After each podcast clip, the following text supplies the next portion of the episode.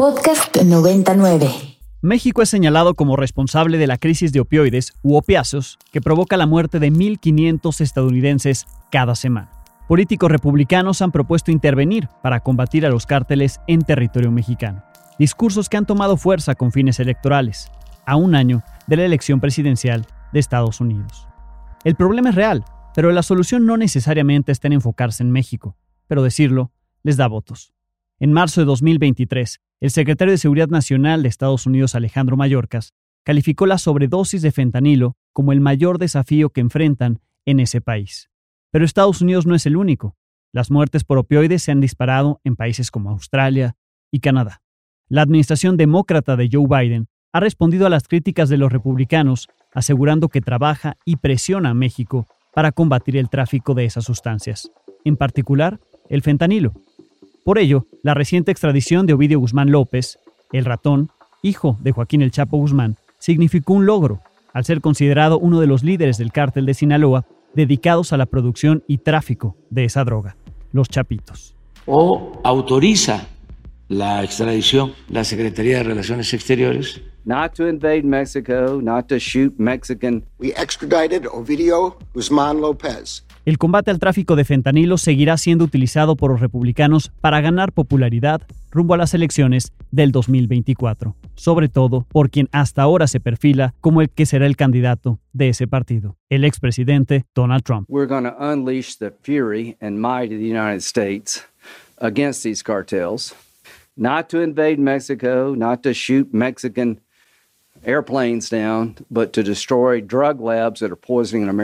Y una intervención en México seguirá siendo propuesta por quienes aspiran a la candidatura presidencial del Partido Republicano u otros políticos que busquen reelegirse en sus cargos. Muy buenos días, este es el video con el que Ron DeSantis, actual gobernador de Florida, hizo pública su candidatura para ser presidente de Estados Unidos. Durante una transmisión de Twitter expuso sus propuestas para llegar a la Casa Blanca. La que más sobresalió fue la del cierre de la frontera con México para frenar el tráfico de fentanilo.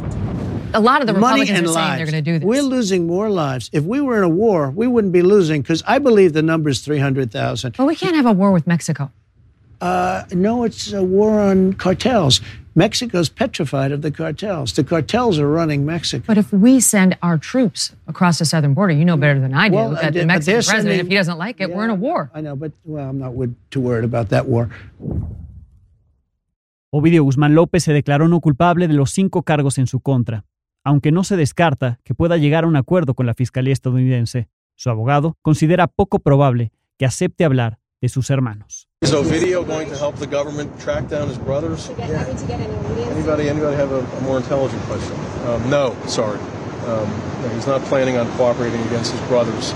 The evidence against the sons uh, is not necessarily the evidence against the father. El objetivo de Estados Unidos sí es llevar ante la justicia al resto de los chapitos. El fiscal general de ese país, Mary Garland, reveló al comparecer en el Congreso de Estados Unidos que solicitará a México la detención y extradición del resto de los hijos del narcotraficante Joaquín El Chapo Guzmán, Iván Archibaldo, El Chapito, Jesús Alfredo Guzmán Salazar, El Alfredillo y Joaquín Guzmán López, El Güero. That operation targeted violent fugitives and resulted in 4,400 arrests across 20 cities in just three months. Our work also includes combating the drug cartels that are poisoning Americans. Last Friday, we extradited Ovidio Guzman Lopez, a leader of the Sinaloa cartel, from Mexico to the United States. Para México, la detención y extradición de Ovidio Guzmán no es producto de la presión de Estados Unidos, sino una muestra de colaboración entre ambos países. Sin embargo, México fue incapaz de fincar cargos en su contra por delitos cometidos en nuestro país. Es un procedimiento, lo expliqué, que resuelve la Secretaría de Relaciones Exteriores a una solicitud del gobierno de Estados Unidos. Y en efecto, el día 13 presenta la solicitud o autoriza la extradición la Secretaría de Relaciones Exteriores el día 13, el 14 notifican a el detenido y el 15 se lleva a cabo la extradición. En el caso de los términos, el tiempo. Eso lo decide la Fiscalía General de la República. Bienvenidos a Data y Cuenta, soy Alejandro Domínguez y como cada semana tenemos una nueva explicación de lo que es noticia. Me acompañan los estudiantes de Storytelling, Reportaje y Microperiodismo de la Universidad Iberoamericana, Bruno Correa y Mariana Hernández. Mariana, Bruno, bienvenidos. Muchas gracias, Alex. Hicieron entrevistas que nos ayudarán a comprender este tema. Comienzo contigo, Bruno, porque entrevistaste al periodista Joan Grillo. Claro que sí, Alex. Yo, eh, entrevisté a Joan Grillo, el cual es un periodista y autor británico conocido por su trabajo en temas relacionados con el crimen organizado, el narcotráfico y la violencia en América Latina. Ha escrito varios libros que exploran estos temas, incluyendo El Narco, Inside Mexico Criminal Insurgency, entre otros, y también ha contribuido en la creación de documentales y demás. Eh, lo primero que platiqué con Ian fue sobre la responsabilidad de crisis de opioides. ¿Qué tanto tenemos nosotros como país eh, la responsabilidad de lo que está pasando en el narcotráfico y la violencia que hay dentro y fuera de nuestro país, pero también qué hay de responsabilidad en Estados Unidos, cuál es su responsabilidad y por qué nos habla tanto de ello. Eh, en Estados Unidos ahorita los republicanos tomando, pues mira que México está como atacándonos con este fentanilo y, en México mira eh, cuánto el, tráfico de armas de fuego que llega de Estados Unidos a México y, los mismos consumidores ahí que están consumiendo drogas, que está alimenta la corrupción. Yo creo que podemos decir los dos lados. Eh, yo creo que al lado de Estados Unidos, ellos tienen que enfrentar que ellos tienen este problema con el problema más grande en el mundo de consumo, de adicción y de muertos, sobre sobredosis de drogas. Y, realmente no importa si culpa de México o no, ellos al final sufren estas consecuencias y tienen que verlo. Luego seguimos platicando sobre la extradición que fue hace poco de Ovidio Guzmán y qué significa esto realmente para el problema de narcotráfico que estamos viviendo y la violencia de México y la crisis de consumo de opioides en el mundo. Si realmente esto va a detener o no el problema. Con la detención de Ovidio y luego la extradición de Ovidio se ve un poco menos poderoso y está como el Estado mexicano, el ejército y el gobierno mostrando un poco su, su poder en contra de ellos. Entonces, este equilibrio del Estado con el cartel y también dentro del cartel con los Chapitos y luego el Mayo y luego entre otros carteles con el cartel de Sinaloa y luego el cartel de Jalisco y ellos mismos como pelean eh, para las plazas, pelean para el tráfico, se, se pega un poco este balance, balance de poder. Los narcotraficantes siguen traficando drogas, hay muchos, el Ovidio lo puede reemplazar con otra persona. Eh, los de Estados Unidos siguen consumiendo drogas, siguen, mientras hablamos, muriendo gente de eso, sigue cuestiones de mucho dinero, de mucha corrupción, entonces el escenario más grande no le afecta realmente gran cosa. Luego le quise preguntar sobre esta constante presión que tiene Estados Unidos hacia nosotros de tener que parar el narcotráfico, de tener que parar todas este, estas drogas y opioides que van hacia su país, pero también dónde está su lado de responsabilidad en todas las armas de fuego que pasan a nuestro país y luego son utilizadas por el crimen. Por esos mismos criminales, ¿no? Sí, claro. Los que luego hacen, eh, cometen, digamos, producen en este caso el fentanilo y luego lo trafican hacia Estados Unidos. Claro. Y mientras estuvo miles y miles, millones de armas de fuego que pasan de Estados Unidos a México. Al final es un caso histórico de tráfico de armas de fuego a una, yo diría, un conflicto armado en México. Es un debate sobre si es un conflicto armado, pero yo diría es una forma híbrido de conflicto armado en México. Y estamos hablando de estos 10 años de 300 mil homicidios en México y un 70% con armas de fuego. Hablando con Joan, nos, bueno, me di cuenta que el problema es mucho más grande. Hay cosas por detrás que, que suceden y que hacen que los jóvenes en México sigan metiéndose en dentro del narcotráfico. Entonces le pregunté que cómo está la falta de, de, oportunidades económicas en nuestro país y la limitada movilidad social para los jóvenes impulsa a los jóvenes o los empuja en cierta manera a este a, estos crímenes, eh, digo, a este Perdón, perdón. Vuelvo a iniciar, ¿no? Eh, eh, continuando hablando con Jan, eh, me di cuenta que este problema es mucho más grande. ¿Cómo es que los jóvenes en nuestro país son cada vez más empujados al narcotráfico a través de las, las faltas de oportunidades que tenemos en nuestro país? y la limitada, eh, la limitada movilidad social que impulsa a los jóvenes a considerar esta opción y unirse a los grupos de narcotráfico. Pero hay que hacer programas muy concretas. Hay que ir en los lugares donde reclutan jóvenes, chavos, al crimen organizado. Y no de los de 15, 16 años que ya está dentro, pero chavos de 12, 11 años antes que entran. Es cuestión de oportunidades, pero también voluntad del Estado, ¿no? Este, yo creo que sí, ha sido exitoso en tiempos cuando fue Ciudad Juárez, la ciudad más violenta del mundo en esta época de 2008-2011, hubo de repente una cascada de apoyo a programas sociales y sí, hay, de repente la gente da conciencia, ok, hay que dar estos programas bien y sí empieza a bajar la violencia. Entonces sí, sí creo que hay programas que pueden funcionar, que han mostrado que funcionan, pero hay que ponerlo bien. Eh, el malo del, pues, del, del presidente López Obrador en este aspecto y no soy que critico completamente el concepto de abrazos, no balazos, pero hay que realmente poner en práctica programas de prevención que funcionan. Muy bien, Bruno, pues así lo que te dice Joan Grillo. Por cierto, al respecto de esto último que comentas tú, que te hizo pensar la respuesta de Joan, ¿no? La necesidad de ir a atacar ese reclutamiento. Se acaba de, publicar la semana pasada en la revista Science un documento importantísimo al respecto de tres investigadores, entre ellos Rafael Prieto Curiel, pero también eh, Alejandro Ope, quien lamentablemente perdió la vida hace algunos eh, meses, pero que dejó este este trabajo, un trabajo fundamental para comprender cómo el reclutamiento por parte de los cárteles de la droga pues eh, debería ser atacado. Y si atacamos ese reclutamiento, entonces, según los datos que ellos revelaron, digamos, las estimaciones matemáticas que ellos hacen, pues dejaría menos violencia. Podría ser una forma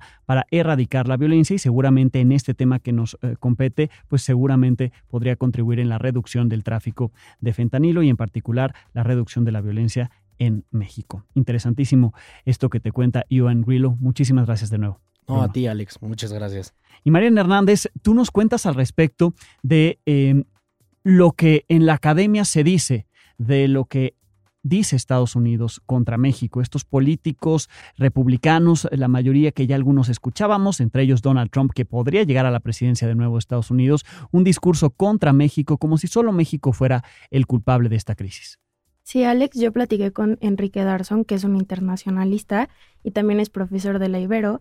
Y aparte, él trabaja en un proyecto que se llama Imagen de México, que se dedica a analizar pues cómo se ve a México en otras partes del mundo. Justo, entonces lo primero que platiqué con él fue la, la relación que hay entre México y Estados Unidos respecto al narcotráfico y esto fue lo que él me dijo creo que es una relación muy compleja en donde tenemos dos actores que no confían el uno en el otro. Eh, y esa es una cuestión ya histórica de, nuestra relación política. Eh, y eso se, viene exacerbando con eh, la venida de una elección presidencial en Estados Unidos que comienza el, el próximo año, donde pues en buena medida somos una ideal piñata política en donde los candidatos del Partido Republicano eh, ganan muchos puntos, muchos réditos políticos eh, de, golpear a México y de mostrarnos como pues como un país débil, como un país una vez más este, al cual se le debe desconfiar. Y también, como él menciona, son los republicanos quienes usan esta imagen, pero no solamente ellos, son los políticos en Estados Unidos en general, y esto lo podemos ver con el uso que se le está dando a las imágenes de Ovidio Guzmán por parte del gobierno de Estados Unidos. Es bien importante que para la administración Biden se muestre a, a Ovidio capturado como reflejo de, que se están haciendo las cosas, de, que se está tratando de combatir esta droga pues eh, tan, tan temible y que no están sentados de brazos. Luego al Partido Demócrata se le acusa de ser un, poco débil en, cuestiones de, seguridad nacional y de, lucha contra, contra el narcotráfico. Eh, ahorita que vienen elecciones en Estados Unidos, el tema del narcotráfico es algo muy importante para ambos partidos, tanto republicanos como demócratas. Y pues Enrique nos contó sobre el uso que se da del tema del narcotráfico para las elecciones. En el caso mexicano, pues es, muy malo que cada cuatro años que hay una elección presidencial en, Estados Unidos se nos golpea de esta forma en la, en la opinión pública, porque eso empieza, es coyuntural, quiere decir que sucede de vez en cuando, pero como se mantiene con el tiempo y como les digo, cada cuatro años es, lo mismo, empieza a afectar la estructura de nuestra imagen y nuestra reputación internacional. Eh, es importantísimo que México responda a esto, que construya una narrativa de un país que puede ser aliado, es vecino, geográficamente siempre seremos vecinos de los Estados Unidos y para poder entender cómo, de dónde viene el problema del narcotráfico, hay que saber quién tiene la responsabilidad. Y pues Estados Unidos muchas veces ha culpado a México, pero Enrique nos dijo esto. Yo, yo, diría más que toda la responsabilidad de lo que estamos viviendo es a raíz de los Estados Unidos, que es un país archi consumidor de drogas, eh, es un país donde fluyen las, armas, eh, se venden libremente en Estados Unidos y llegan aquí a, los capos de la droga. Entonces, eh, pues necesitamos el apoyo estadounidense y, la confianza estadounidense, el oversight también estadounidense, ¿por qué no? Y que se nos trate como iguales en este conflicto. Y justamente esta relación que tenemos y tratar de vernos como iguales, México tiene que hacer algo, ¿no? Entonces, gran parte importante de esto es la relación que hay entre los presidentes. Me sorprende enormemente ver a una, a una 4T aquí en México eh, que no aprovecha el tener a un aliado en el gobierno de los Estados Unidos, que es el presidente Biden, que es un presidente que nos respeta, un presidente que quiere armar alianzas y en vez de ello vemos este un extraño matrimonio entre una izquierda mexicana con una derecha estadounidense. Me refiero a una relación entre López Obrador y, Donald Trump que es extremadamente cómoda, ¿no? Peligrosamente cómoda. Entonces, para poder enfrentarnos a la imagen que se tiene en el exterior de México, que en parte es creada por Estados Unidos, pues nosotros como país tenemos que hacer algo. Entonces, esto es lo que dice Enrique.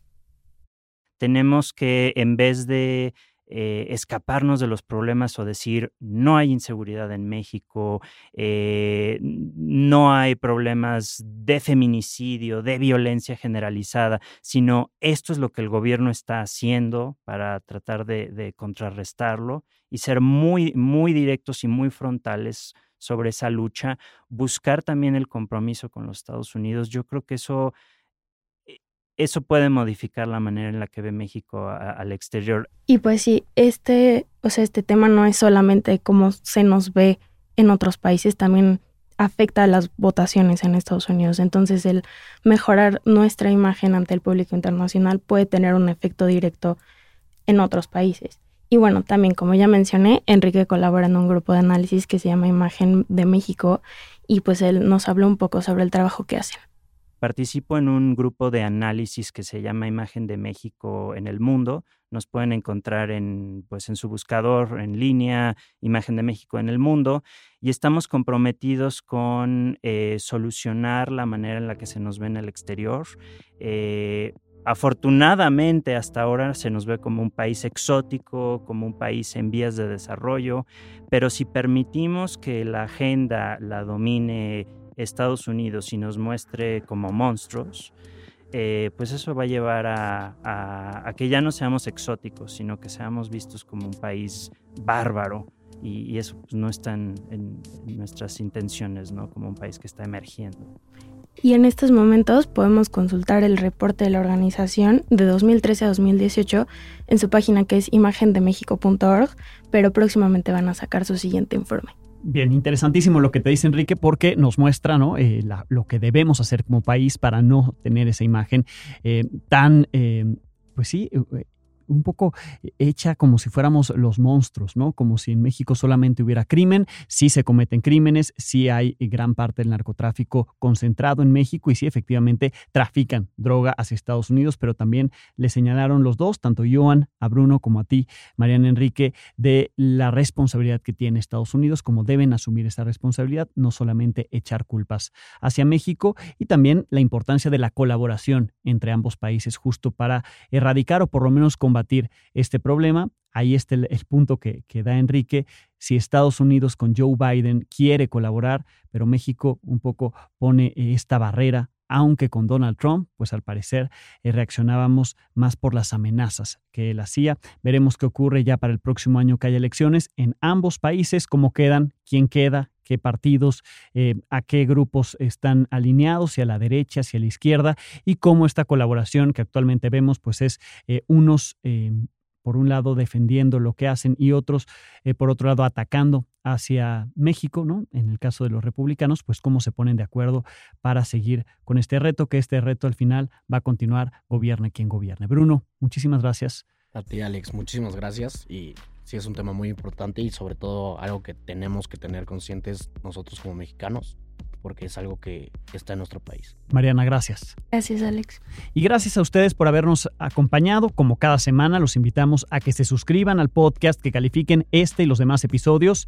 Un podcast que es posible gracias al equipo que conforman Leonardo Cepeda, Esther Cherem, Bruno Correa, Miranda Gómez, Farideh Lu, Mariana Hernández, Patricio Mazana, Ana Ortega, Marcela Ortiz Mena, Valentina Pulido, Alejandro Ramírez, Pablo Ríos y Paula Simón. Queremos, por supuesto, como cada semana, agradecer a Daniel Maldonado, a Rox Aguilar y a Aldebarán Abraham de Ibero 99 en la información y la producción de este y los demás episodios. Hasta la próxima semana.